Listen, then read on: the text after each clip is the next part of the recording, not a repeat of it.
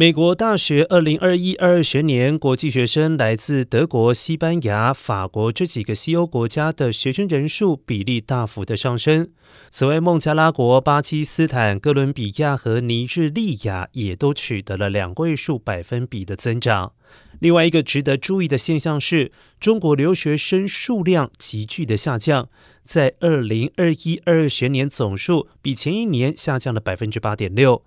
而二零二零二一学年已经同比下降了百分之十四点八。不过，中国仍然是美国最大生源国，留学生总数超过了二十九万人。